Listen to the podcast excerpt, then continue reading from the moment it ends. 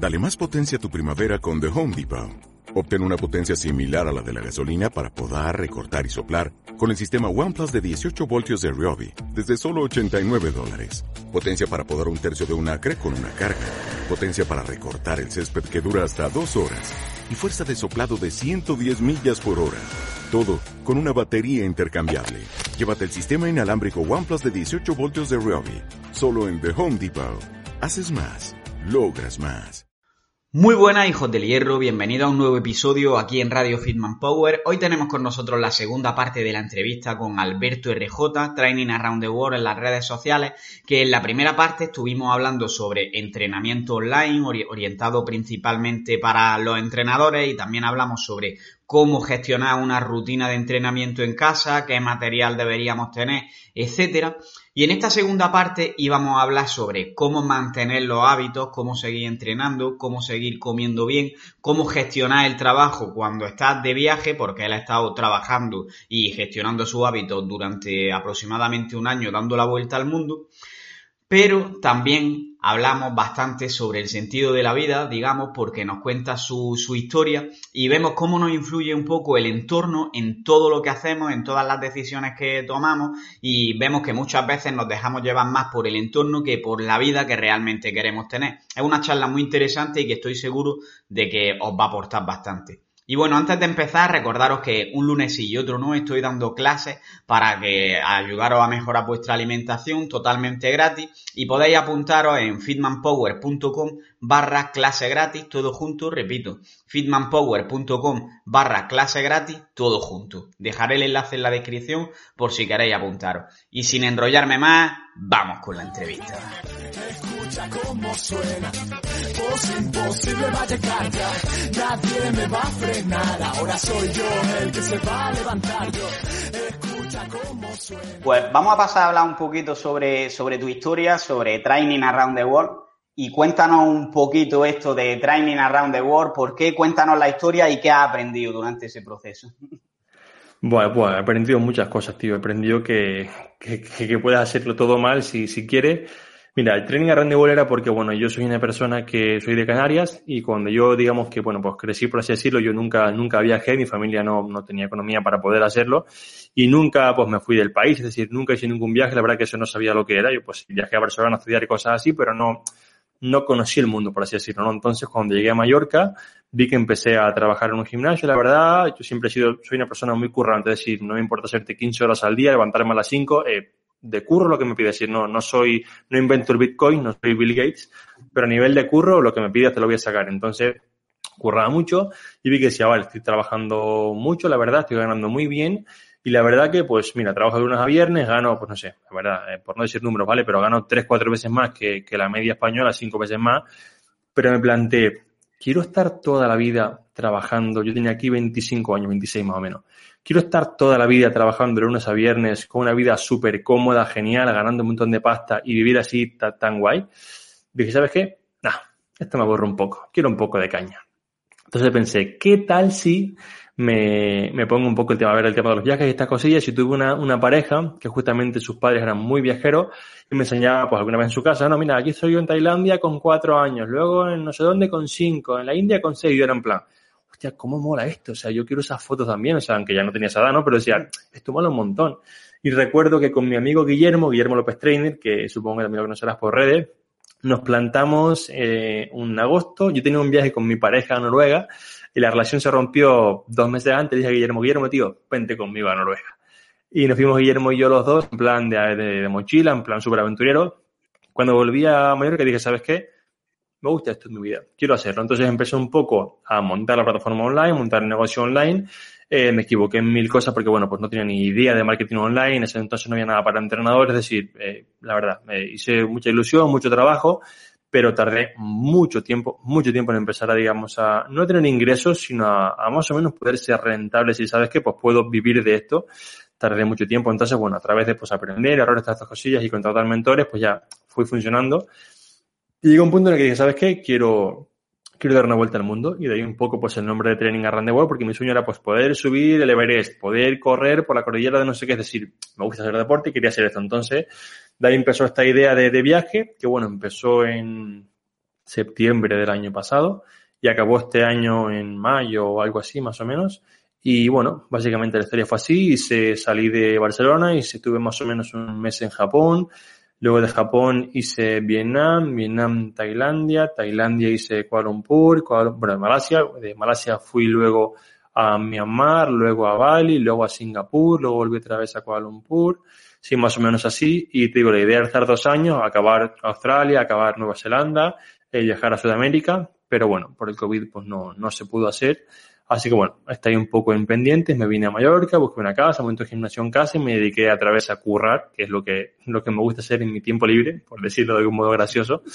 Y ya está. O sea, mi historia básicamente esa, es, eh, yo cuando me fui de Canarias me acuerdo que le decía a mis amigos, yo en Canarias trabajaba en un casino, trabajaba de martes a domingo de 4 de la tarde a 5 de la mañana, ¿vale? O sea, hacía muchas horas porque, bueno, era la única manera que tenía para poder pagarme mis estudios y dije, bueno, pues eh, mis padres no pueden, lo hago yo y ya está, ¿no? Y curraba mucho tiempo, unas 80 horas a la semana. Y me acuerdo que le decía a mis amigos, mira, ¿sabes qué?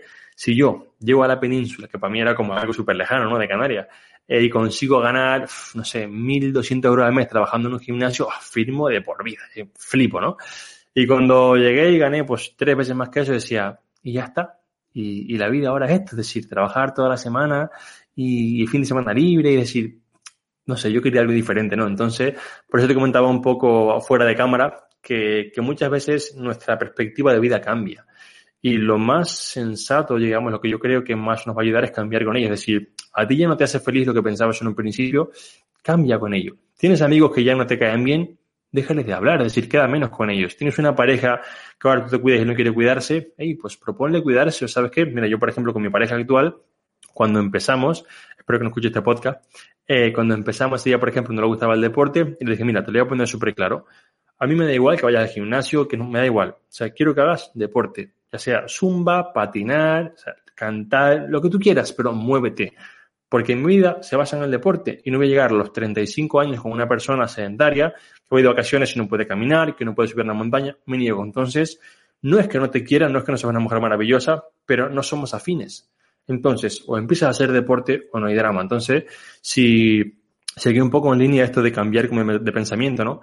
Tienes alguien en tu vida, cualquiera que nos esté escuchando, que ya no le hace feliz, que ya no siente que le aporta como, como le aportaba antes o lo que sea, tenemos mucho miedo al cambio mucho miedo, no, pero es que, uy, es mi amigo de la infancia.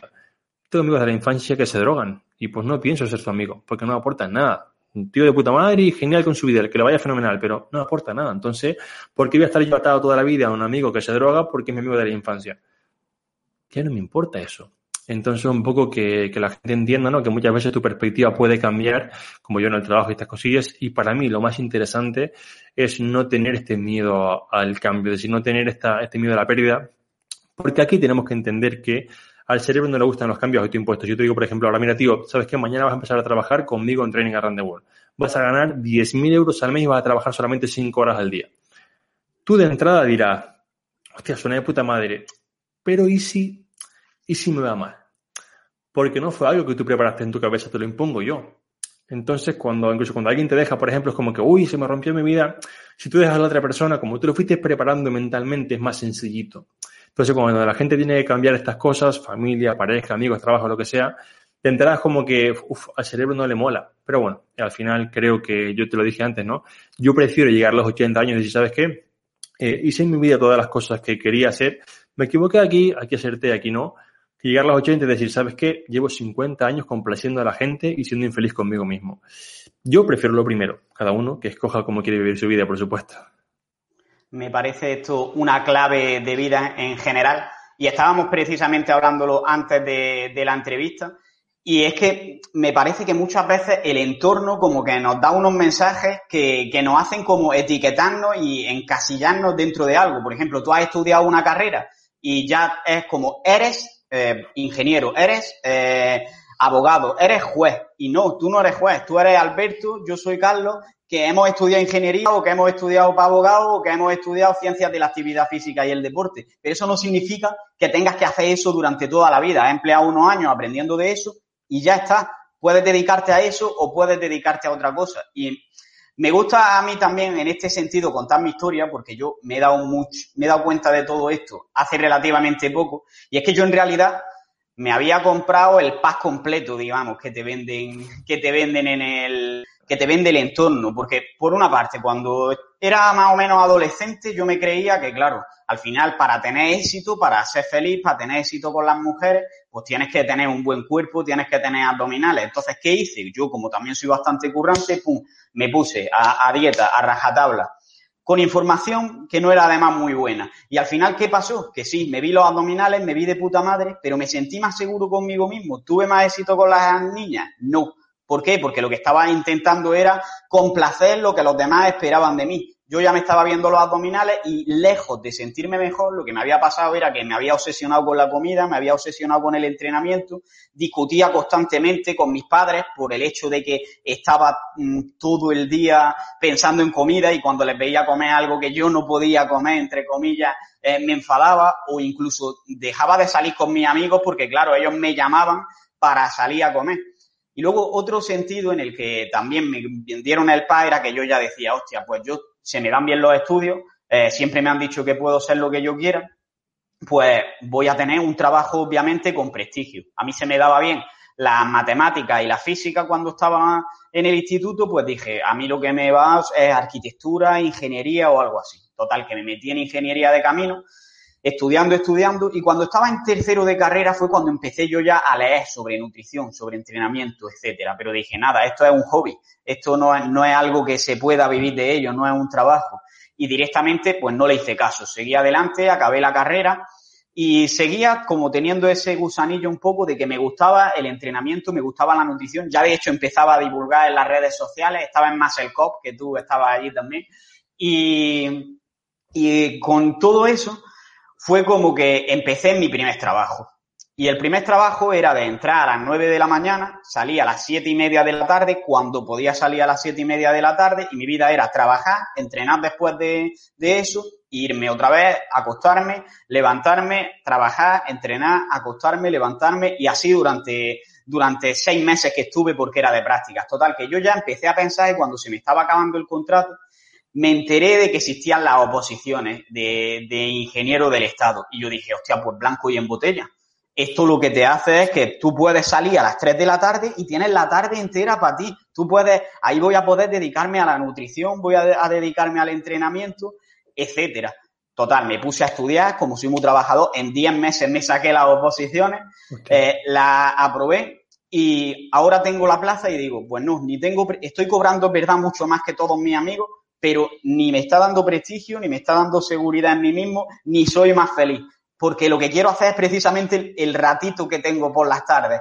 Y en el confinamiento eh, hubo un día en el que estaba durmiendo, bueno, yo no estaba durmiendo precisamente, sino que estaba, estábamos en teoría durmiendo y se levantó mi pareja mea y, y cuando volvió me vio despierto con los ojos como platos y me dijo, Carlos, ¿qué haces despierto que son las 3 de la mañana? Y le digo, Marina, es que estoy teniendo una idea que flipas. Y me dice, bueno, acuéstate que son las 3 de la mañana. Y yo, pues dije, voy a intentar dormir, son las 3 de la mañana. Total, que dieron las 4 y seguía sin dormirme. Dieron las cuatro y media, seguía sin dormirme. Y ya dije, mira, me voy a levantar y voy a hacer las ideas que tengo en la mente. Y las ideas eran eh, escribí entrenamientos para la gente durante la cuarentena, escribí consejos de alimentación y todo totalmente gratuito. Y ya eso fue como que me hizo un clic, como que me dijo, coño, Carlos, que es que a ti lo que te gusta es esto, que a ti nunca te ha pasado esto con la ingeniería. Y es como que llevas todo el tiempo creyéndote que eso es lo que quieres porque te va a dar el prestigio, porque te va a dar el respeto de los demás, y de repente es como que sientes que has conseguido todo eso y es como si hubieras corrido una, llevaras toda la vida corriendo en sprint una carrera y de repente miras para atrás y ves que es que la meta estaba hacia el otro lado y ha ido en la dirección equivocada. Y Pero yo tampoco lo veo, yo tampoco lo veo, Carlos, como que has ido en la dirección equivocada, porque para tú poder saber esto ahora tuviste que llegar aquí. Sí. Para mí yo lo veo como que pensábamos que había una meta sola y hay muchas metas.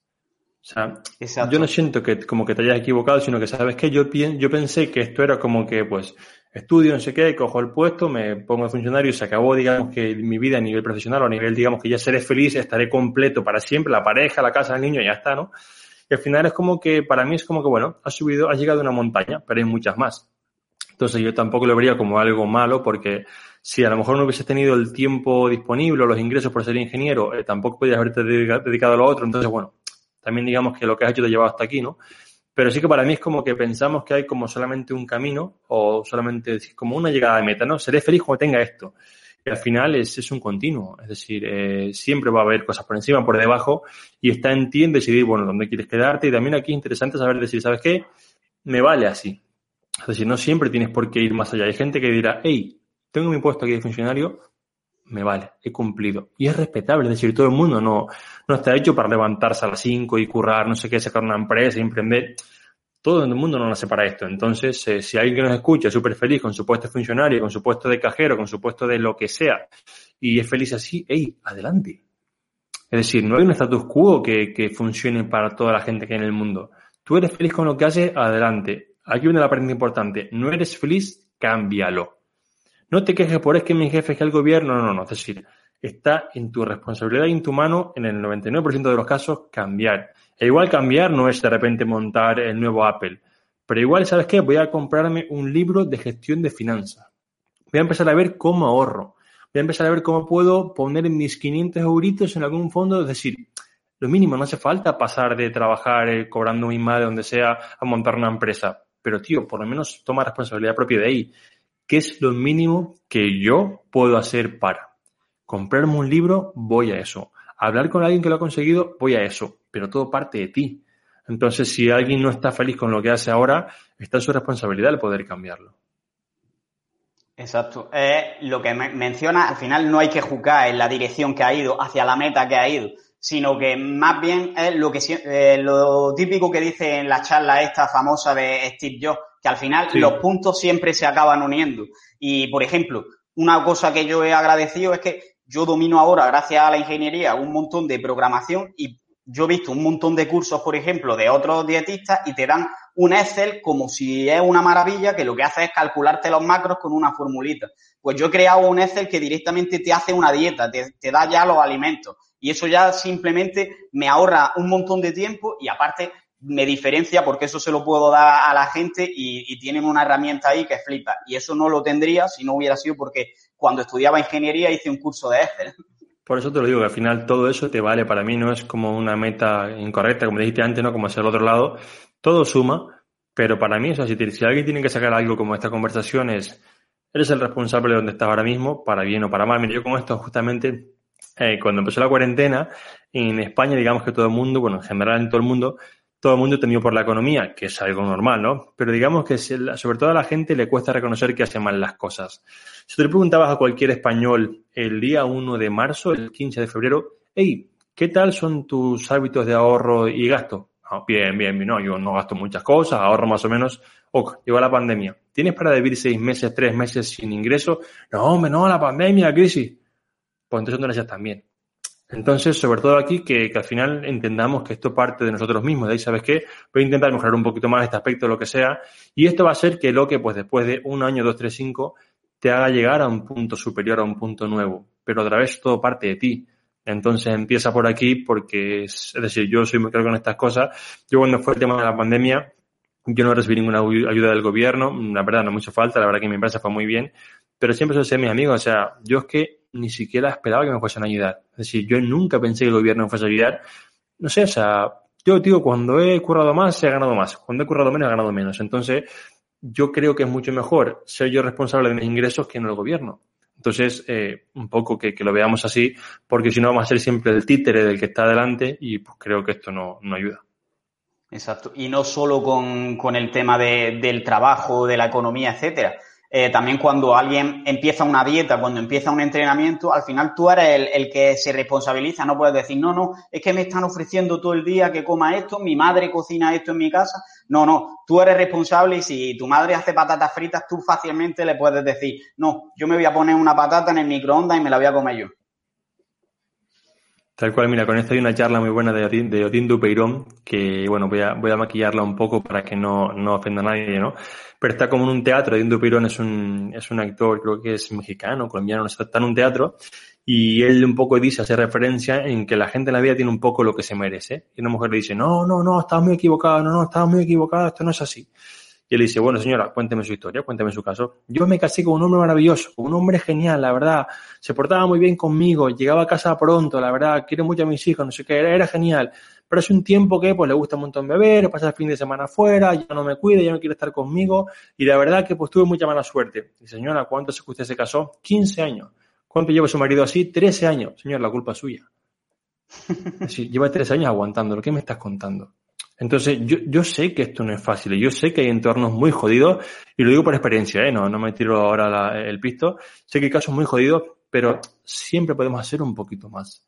Entonces, tomar esta responsabilidad propia para decir, ¿sabes qué?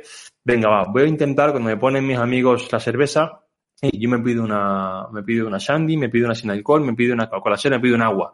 Ah, que eres raro del agua. Ya se cansarán. Es decir, al final tú, no tienes que estar aquí para hacer feliz a tus amigos, sino para hacerte feliz a ti.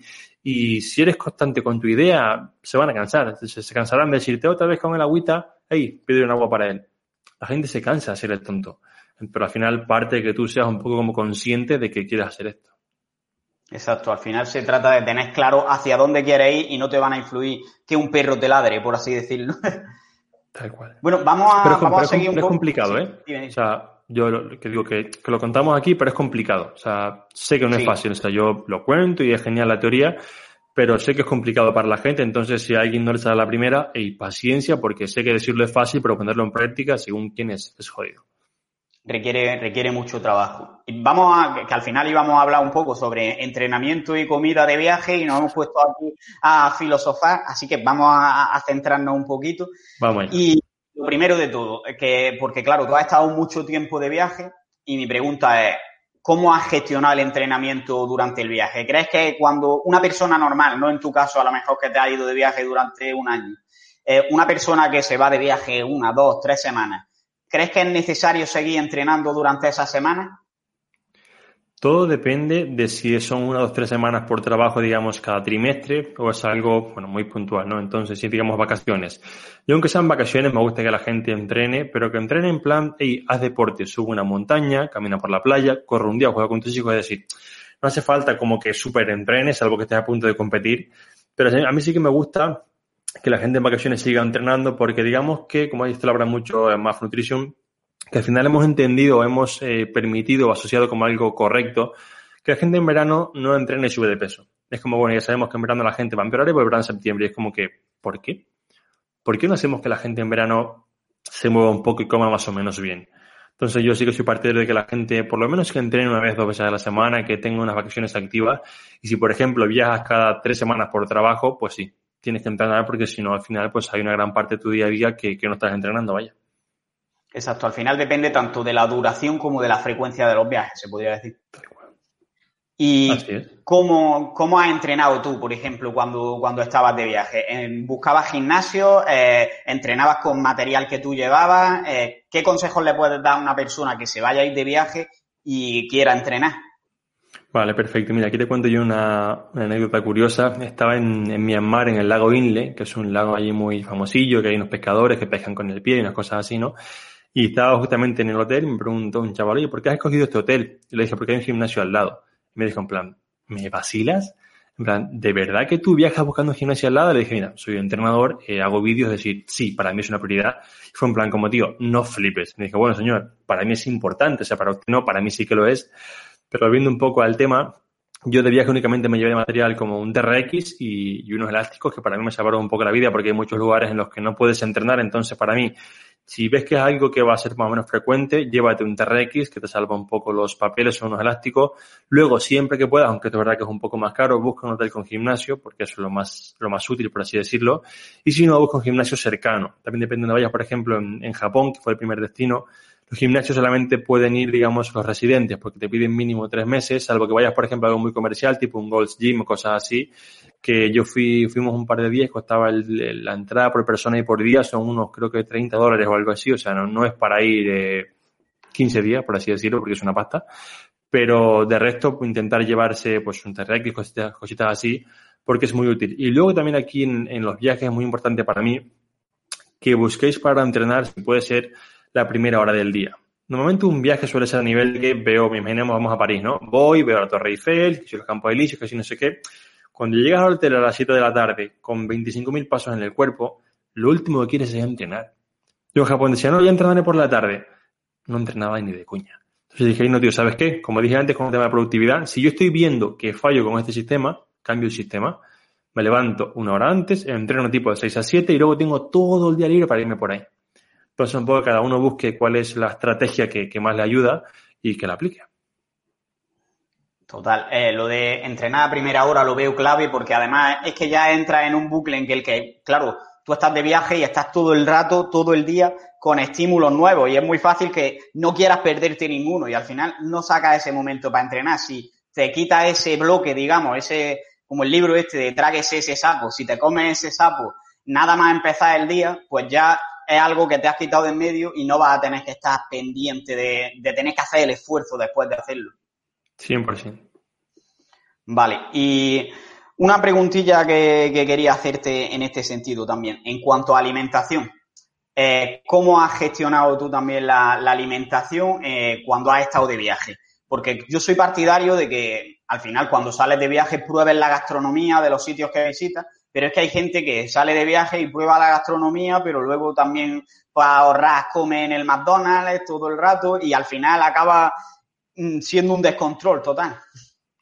Para mí hay que tocar dos puntos. El primero es el tema económico. Yo soy el primero que me dije cuando el viaje, si yo viajo es porque tengo la capacidad adquisitiva para viajar teniendo unos estándares de limpieza, descanso y alimentación correctos. Si no, me, tengo, me quedo en casa. Es decir, es como el que se compra un Porsche, un Golf GTI y le pone las ruedas del, del Norauto. Es decir, si no te alcanza para el Porsche, pues te compras un M3. Y ya está, ¿no? Un poco así. Yo lo veo así, cada uno que lo quiera. Luego con la parte de cómo, cómo comer bien, esto es algo que para mí influye mucho. O sea, yo tenía muy claro que si yo viajo por el mundo es para conocer todas las culturas de comida de todo el mundo. De hecho, hice varios cursos de cocina en Japón, hice otro en Vietnam, sí, hice esos dos, y también en Tailandia, pero bueno, no fue un curso, fue como una mañanita rápida, un par de cosillas.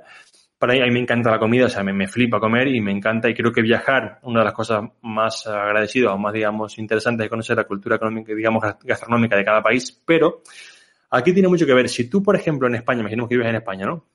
Si tú en España comes, perdón, como el culo, fuera vas a comer como el culo. Si en España vas cada tarde, noche, cada viernes a comprarte un Ben Jerry, fuera vas a ser igual. Entonces, para mí no depende tanto de, de, digamos, viajar o no, depende de cómo sea tu hábito de alimentación. Yo fuera probaba postre, sí, pero me comía un postre a la semana. Por ejemplo, en Japón, que tampoco se lleva mucho el postre, sobre todo en la, cocina más normal, sí que luego fuera, entiendes, esto sí que hay muchos postres, ¿no? Pero la empanada y tarta de queso japonesa, Vamos a probar a ver qué tal está. Probamos una y ya está. Semana que viene vamos a probar cómo se hace, no sé, un takoyaki con un poco más de chocolate. Pruébalo. Pero es algo puntual. ¿Por qué? Porque si yo en España no me como cada día cuatro tartas, ¿por qué me los voy a comer fuera? Entonces, para mí aquí el problema es que la gente, como tiene un hábito de nutrición que no es adecuado, está deseando que lleguen las vacaciones para desbocarse. Y aquí se lo comen todo. Pero el problema no está en las vacaciones, está que si tú tienes un hábito de nutrición día a día que es agradable, ¿sabes qué? Me gusta lo que como. ¡Ey, qué bien me siento! No desearás que llegue el fin de semana o el viaje para comer todo lo que puedas pillar en plan de nadie me está mirando. Pero no va tanto, el, problema no es el viaje, el problema eres tú. El problema es que tus hábitos de nutrición diarios no son adecuados y estás deseando, es como, porque se algo muy rápido, ¿vale? que nadie se ofenda. Eres infeliz con tu pareja. Estás deseando que llegue el fin de semana o salir fuera para hablar con otra persona por lo que sea. ¿Por qué? Porque no eres feliz, el problema no lo tiene tu pareja, lo tienes tú. Entonces, si tú con tu, digamos, con tu dieta, con tu pareja de nutrición de la semana, no eres feliz, estás deseando que llegue el fin de para ponerle los cuernos y comértelo todo. Pues al final, el problema no es el fin de, no es el viaje para mí, es que tú sepas cómo comer entre semana que sea apetecible. Entonces, yo aquí probé, eh, creo que no me quedé nada por no comer en ningún país, pero nunca iba por los postres. Pues en Japón pues iba por el sushi, por el ramen, por los takoyakis, por, por ejemplo, la, sopa miso, por los, los fideos omen, por los okonomiyaki, es decir, por cosas que dice, son cosas de la cultura, están ricas, pero no son un brownie de mil calorías. Entonces, para mí la diferencia está en como que, ¿sabes qué? Voy a probar la cultura del país, pero no voy a comerme todos los postres del país porque tampoco lo hago en el mío. Entonces, no tengo necesidad de. Exacto, al final se trata de entender que no se trata tanto de restringirse en el fin de semana o de restringirse en el viaje, sino que se trata de disfrutar lo que comes durante la mayor parte del tiempo y de esa forma no vas a necesitar algo más allá, algo que no sea saludable, algo que tenga mil calorías, como lo que estás diciendo. Entiendes que en realidad todas las comidas son libres y todas las decides tú y al final no existe ese concepto de cheat meal, por así decirlo. No, no, y, menos en un viaje que vas a estar 30 días de cheat meal, es decir, vas a venir hecho una croqueta. Ya ves. Eh, ¿Y has descubierto algún truquillo por ahí, por ahí para decir, vale, pues cuando voy con prisa, pues eh, existen este tipo de, alimentos que te puedes conseguir prácticamente en cualquier país, prácticamente en cualquier ciudad, no te requiere mucho tiempo y encima es saludable, que no es demasiado caro? Vale, eh, por ejemplo, por Europa es fácil porque, por ejemplo, el clásico batido de proteína o snack de proteína lo tienes en cualquier lugar. En Japón también. Ya, por ejemplo, bueno, en Tailandia, en Bangkok también. Si te vas en Tailandia, por ejemplo, zonas un poco más turísticas, Kotao, Colipio, cosas así, sí que hay.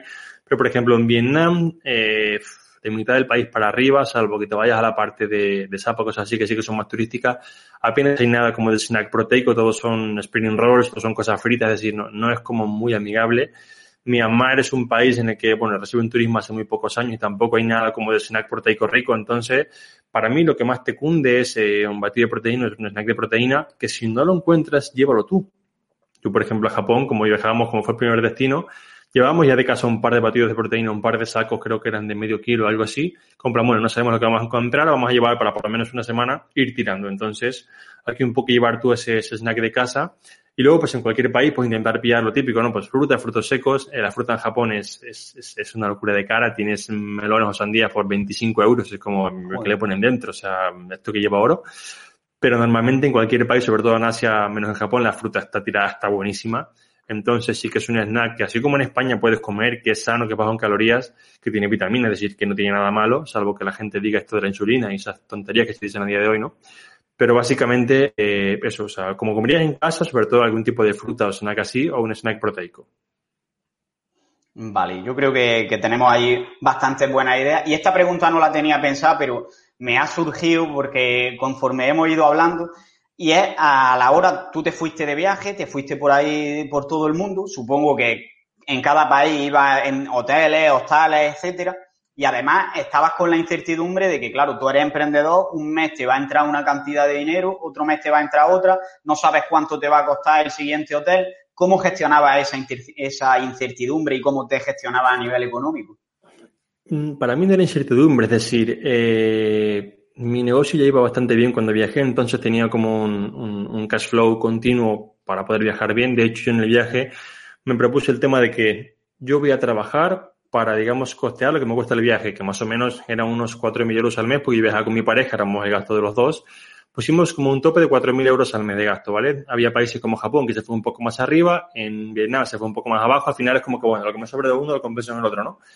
pero para mí es ponte un gasto límite, es decir, cuánto puedes gastar al mes y cuánto se destina a, digamos, a la parte de alimentación, cuánto a la parte de hoteles, cuánto a la parte de ocio y, y luego pues haz unas cuentas rápidas de cuánto un poco factura, cuánto ingresa para poder hacerlo, es decir, no, para mí no fue algo complicado, yo llevaba un tiempo ya más o menos trabajando online, eh, no soy una persona que le vayan los lujos de, pues hoy me, pues verdad que, por ejemplo, una vez en Singapur alquilé un, un Lamborghini Aventador porque, bueno, me, me flipaba y verdad que fue algo súper caro.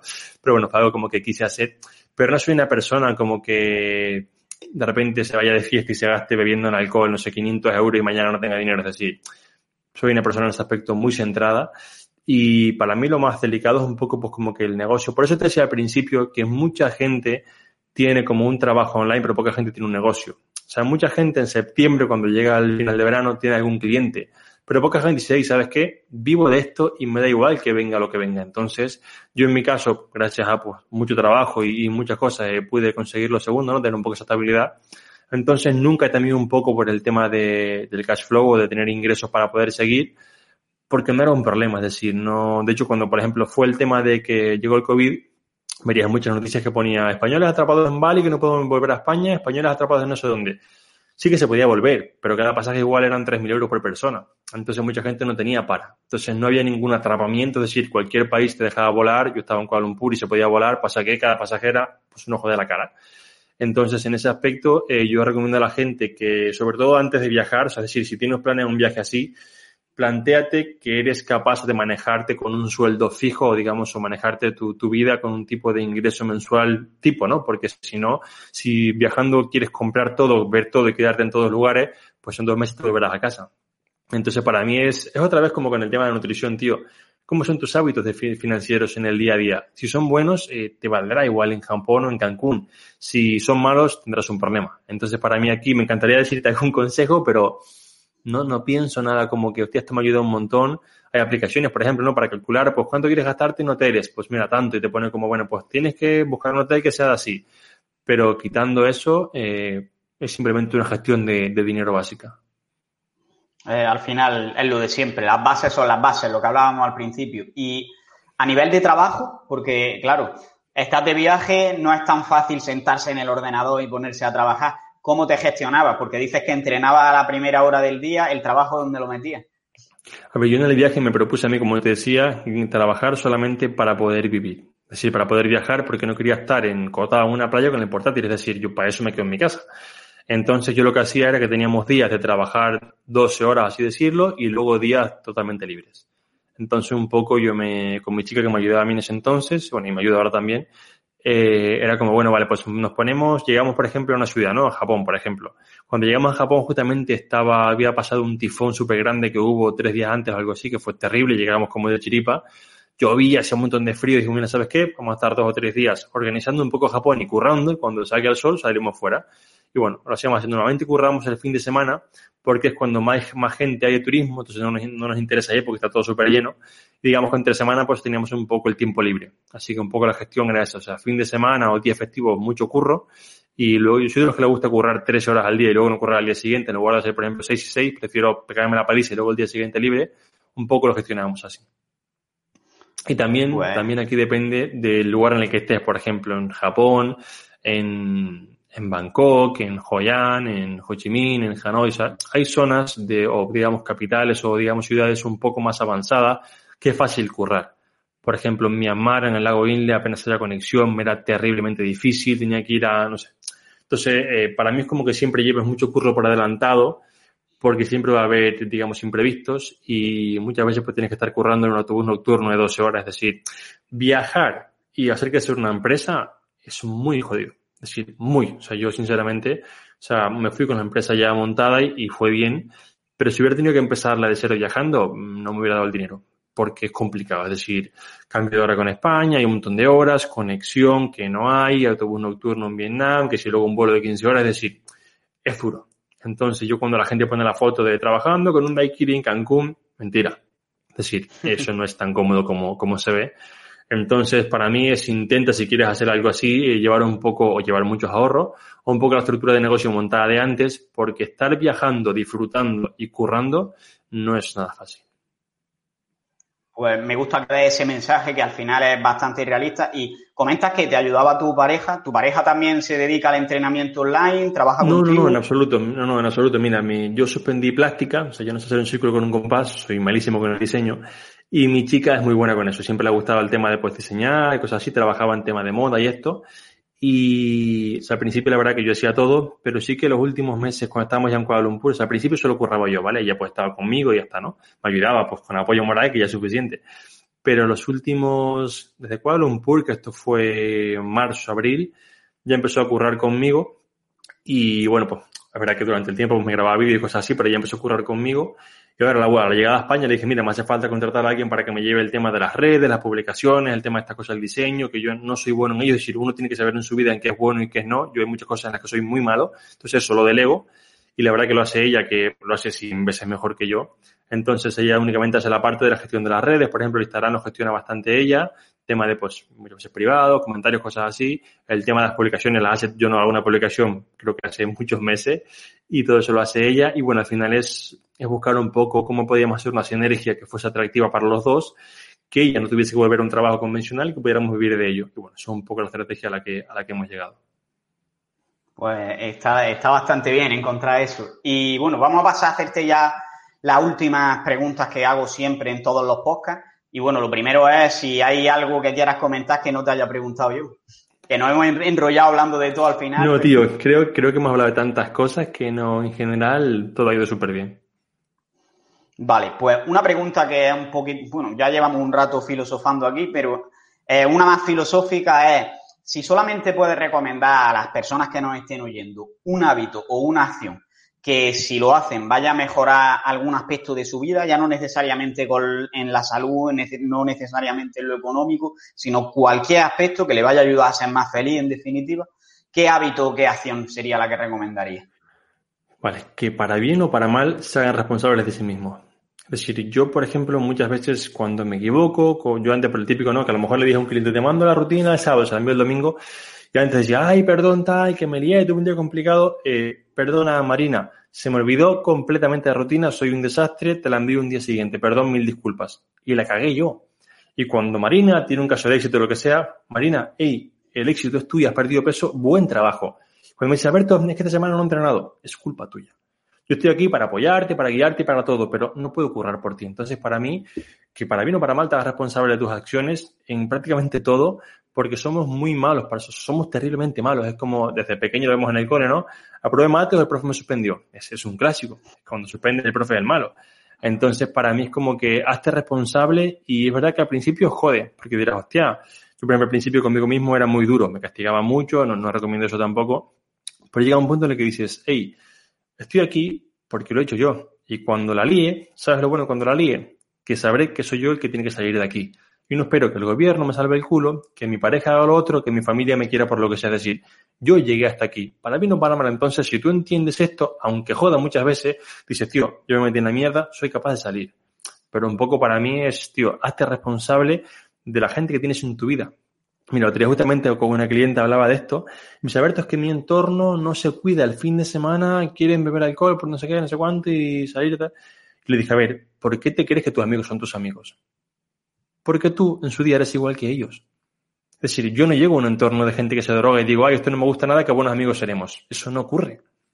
Entonces, tío, hazte responsable, porque si tú tienes esos amigos es porque un día dijeron, ¿sabes qué? Qué bien me caes cuando bebemos alcohol juntos. ¿Cómo me paso pipa cada día comiendo pizza en tu casa sin hacer deporte?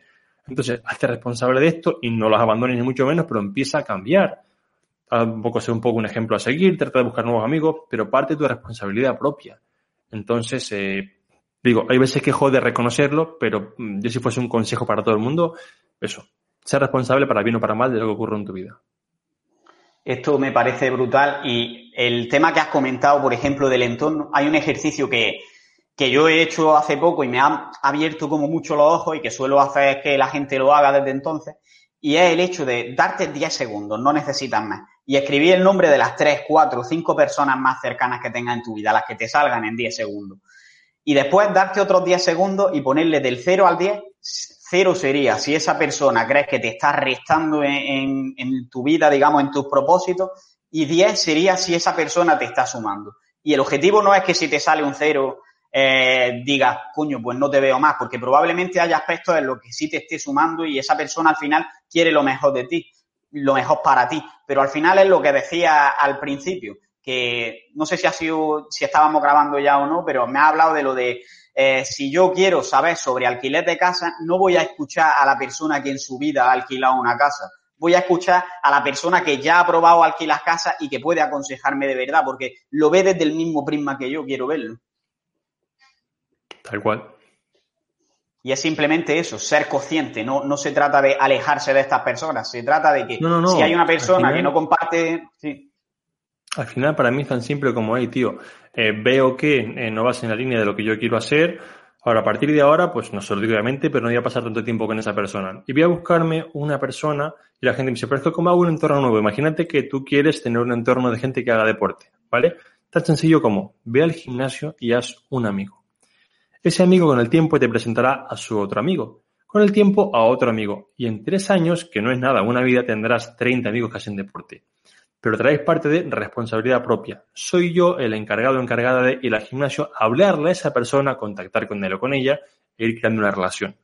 Y esto jode, pero te dará muchos más resultados que decir es que mi entorno no me ayuda. Total, de hecho me he sentido totalmente identificado porque yo llegué cuando aprobé las oposiciones estaba aquí en Sevilla solo. En el trabajo de ingeniero, eh, el más joven tenía 45 años. Yo tengo, no llego ni a 30.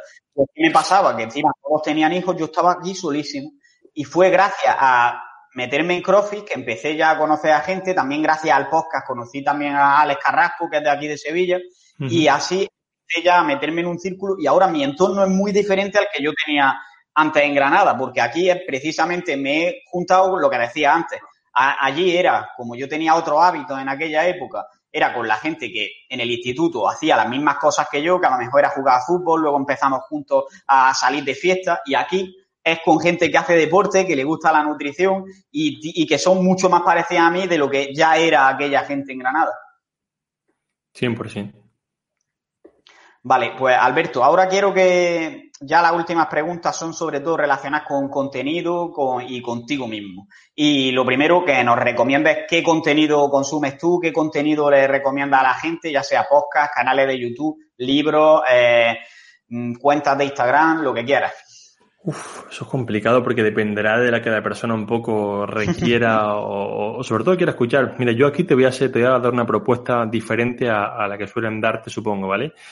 Yo recomiendo a la gente que, por ejemplo, en Instagram no sigan a más de 10 cuentas. Es decir, coge a 10 cuentas que más te enseñan sobre, por ejemplo, entrenamiento y nutrición, que tengan un contenido científico más o menos riguroso, que se entienda, que sea aplicable y que además sean el ejemplo a seguir. Que eso que están diciendo lo hagan con ellos con sus clientes, porque diga, ay, esta gente no es como aquel que dice, no, es que cambie tus hábitos y está en un sofá y le sobran 15 kilos. Escúchame, tú te callas, porque no tienes ni idea. Entonces, Cuéntame las cosas, pero haz de ejemplo. Entonces, aquí para mí es toma 10 cuentas y hazle caso a esa gente, porque el problema hoy en día es que hay sobreinformación. Es que esta gente me dice que haga keto, es que este más que hace que haga ayuno, tío. Coge 10 cuentas, o sea, yo siempre lo explico igual. ¿Has visto una vez un caballo de carreras que le tapan los ojitos? Pues no me gusta, no me gusta que hagan eso, pero es útil, porque el caballo no puede mirar a los dos lados, solo mira hacia adelante. Entonces, no me gusta esto para el caballo, pero tío, si quieres conseguir algo en tu vida, ya sea de nutrición, de lo que sea, sé un caballo de carreras. Ey, ¿quiénes son las 10 cuentas que tengo que delante que me van a ayudar? Estas cuentas. Ey, pues las leo, sigo, pongo en práctica, aplico y mejoro. Pues si vas a estar pensando qué hace el del ayuno, qué hace el del keto, qué hace el del PSMF, acabarás el último de la fila. Entonces, para mí aquí, más que decir cuentas en sí, que dependerá un poco de qué busque la persona, ponte 10 fuentes de información fiables. No más y síguelas al pie de la letra. Yo, eso es lo que más me ha ayudado mucho a, avanzar.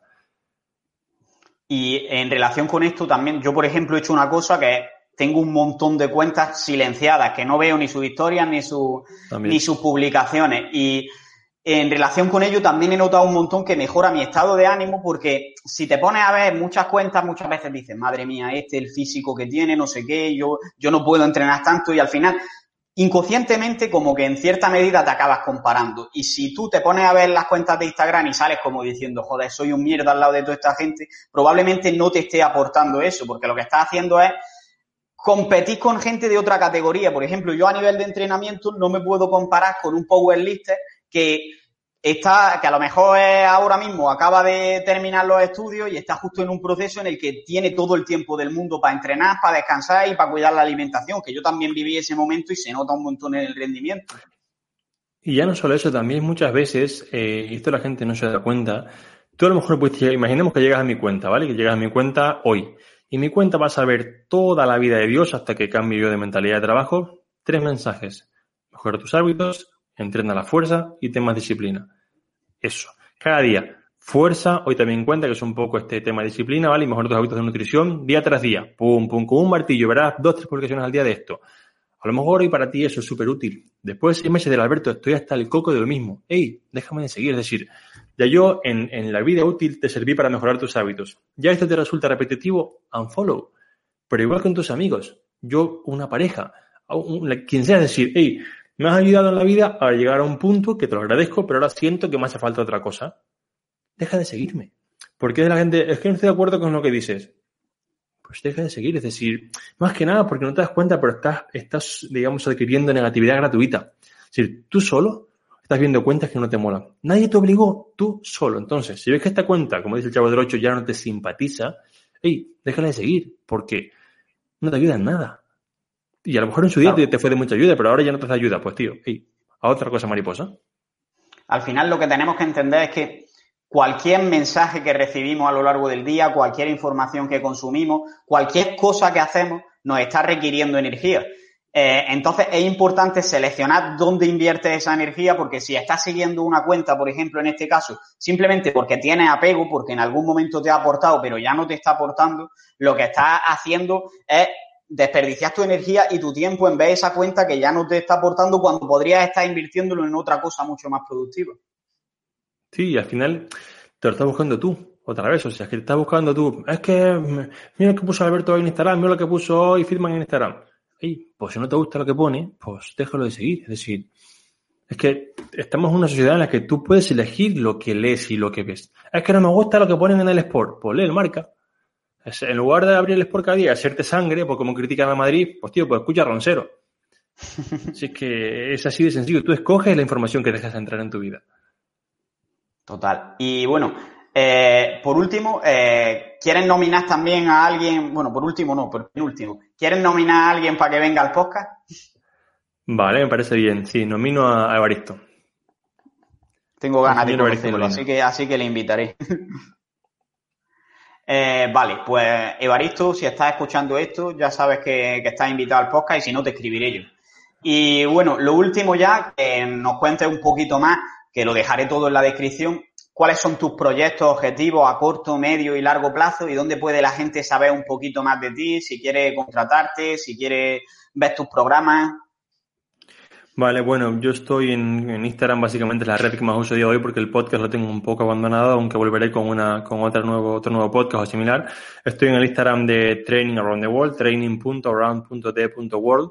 Eh, es bastante sencillo de encontrar porque no hay muchos más con ese nombre. Proyectos a nivel eh, personal, pues la verdad que hay muchas cosas. Así que me gustaría, a nivel profesional, me gustaría de aquí a cinco años, eh, junto con un Nutri que tengo de compañero, eh, ser la empresa referente de habla hispana en caso de pérdida de peso, porque, hostia, el mundo está muy jodido. Es decir, eh, la gente cada vez come peor, no entiendo, hay más información y la gente cada vez tiene más sobrepeso, es algo terrible.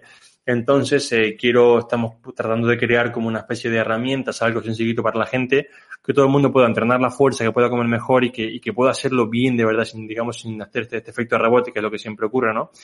Y a nivel profesional, un poco, pues conseguir que, que montemos una empresa que ayude a, a la mayor cantidad de personas posible en el habla hispana a perder peso Luego también con la academia pues tenemos mucho curro por delante y muchos entrenadores a los que ayudar para que nos ayuden, porque al final, tío, nosotros en la academia de entrenadores nuestra visión es, mira, al final queremos que la gente se cuide más, pero si los entrenadores no son capaces de comunicar ese mensaje, no son capaces, no tienen las habilidades para hacerlo, pues yo estoy peleando solo con la gente que quiere perder peso, no solo, pero que podríamos ser mucho más. Entonces, a nivel un poco profesional sería que tanto la academia como, como la parte de training a randevole pues crecieran mucho más y esto estoy seguro que a base de curro va, va a ser. A nivel personal, Mira, una cosa que quería hacer, pues dentro de muy poquitito, pero por el tema del COVID no voy a hacerlo. Mm, uno de los viajes que hice por Europa, la verdad que me, me encantó eh, lo que es la parte de las tres cimas de Lavaredo en, en los Alpes italianos, la parte de, de los Dolomitas. Y justamente quería hacer algo tipo un road trip, y a mí me gustan mucho los coches, y bueno, quería alquilar tipo un Porsche o algo así, y salir a lo mejor de Barcelona, hacer todo por Francia, Mónaco, llegar a Italia subir un poco los Alpes en, en un coche así. Ahora mismo estoy mirando para llegar a, la, a Italia, hace falta PCR y cosas que ahora mismo no me apetece hacer.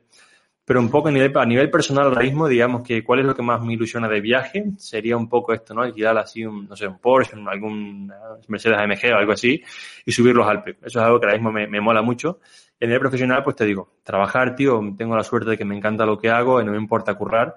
Seguir ayudando a más personas y ya está. Es decir, no, no hay mucho más que decir. El tema de programas y esto, la gente que, Nunca me gusta decir mis programas, sobre todo porque al final me dice la gente, Berto, ¿qué programas tienes? Y siempre les pregunto, para, para, para, para, ¿qué problema tienes? Porque si tienes un problema en el que te puedo ayudar, te lo voy a mencionar. Pero si no, es decir, ¿para qué te voy a vender un programa o hablarte de él que no te hace falta? Entonces, cuando alguien me dice, Berto, ¿y qué, cómo, cómo son tu asesoría? Ey, para, para, para, ¿qué problema tienes? Porque a lo mejor te hace falta otro entrenador que no sea yo. Entonces, si alguien quiere que yo le ayude con su pérdida de peso, que es en lo que me enfoco, bueno, pues que me escriba por, por Instagram y ya lo, gestionaremos. Pero bueno, básicamente eso, tío, que no, no te quito más tiempo. Gracias por, por invitarme. Bueno, no te quito más tiempo yo a ti. Muchísimas gracias a ti. Me dejaré todo esto de lo que has hablado en la descripción por si quieren seguirte, por si quieren eh, encontrarte, por si quieren hablar contigo, por si quieren hacerte preguntas. Y bueno, quédate ahora que mmm, cuando despida, que hablemos un poquito después fuera de cámara y que muchísimas gracias, Alberto. Me ha encantado el podcast, hemos hablado al final de prácticamente todo. De todo, ¿eh? Y, y me lo he pasado bastante bien, así que muchísimas gracias y un saludo y a seguir creciendo. Gracias a ti. Y hasta aquí llega el episodio de hoy. Si te ha gustado, puedes apoyarnos y darnos más difusión compartiéndolo en las redes sociales, dejando una valoración en iTunes o un comentario en iVoox y sobre todo, seguir viendo los siguientes episodios. Nos vemos en el siguiente y un saludo y a seguir creciendo.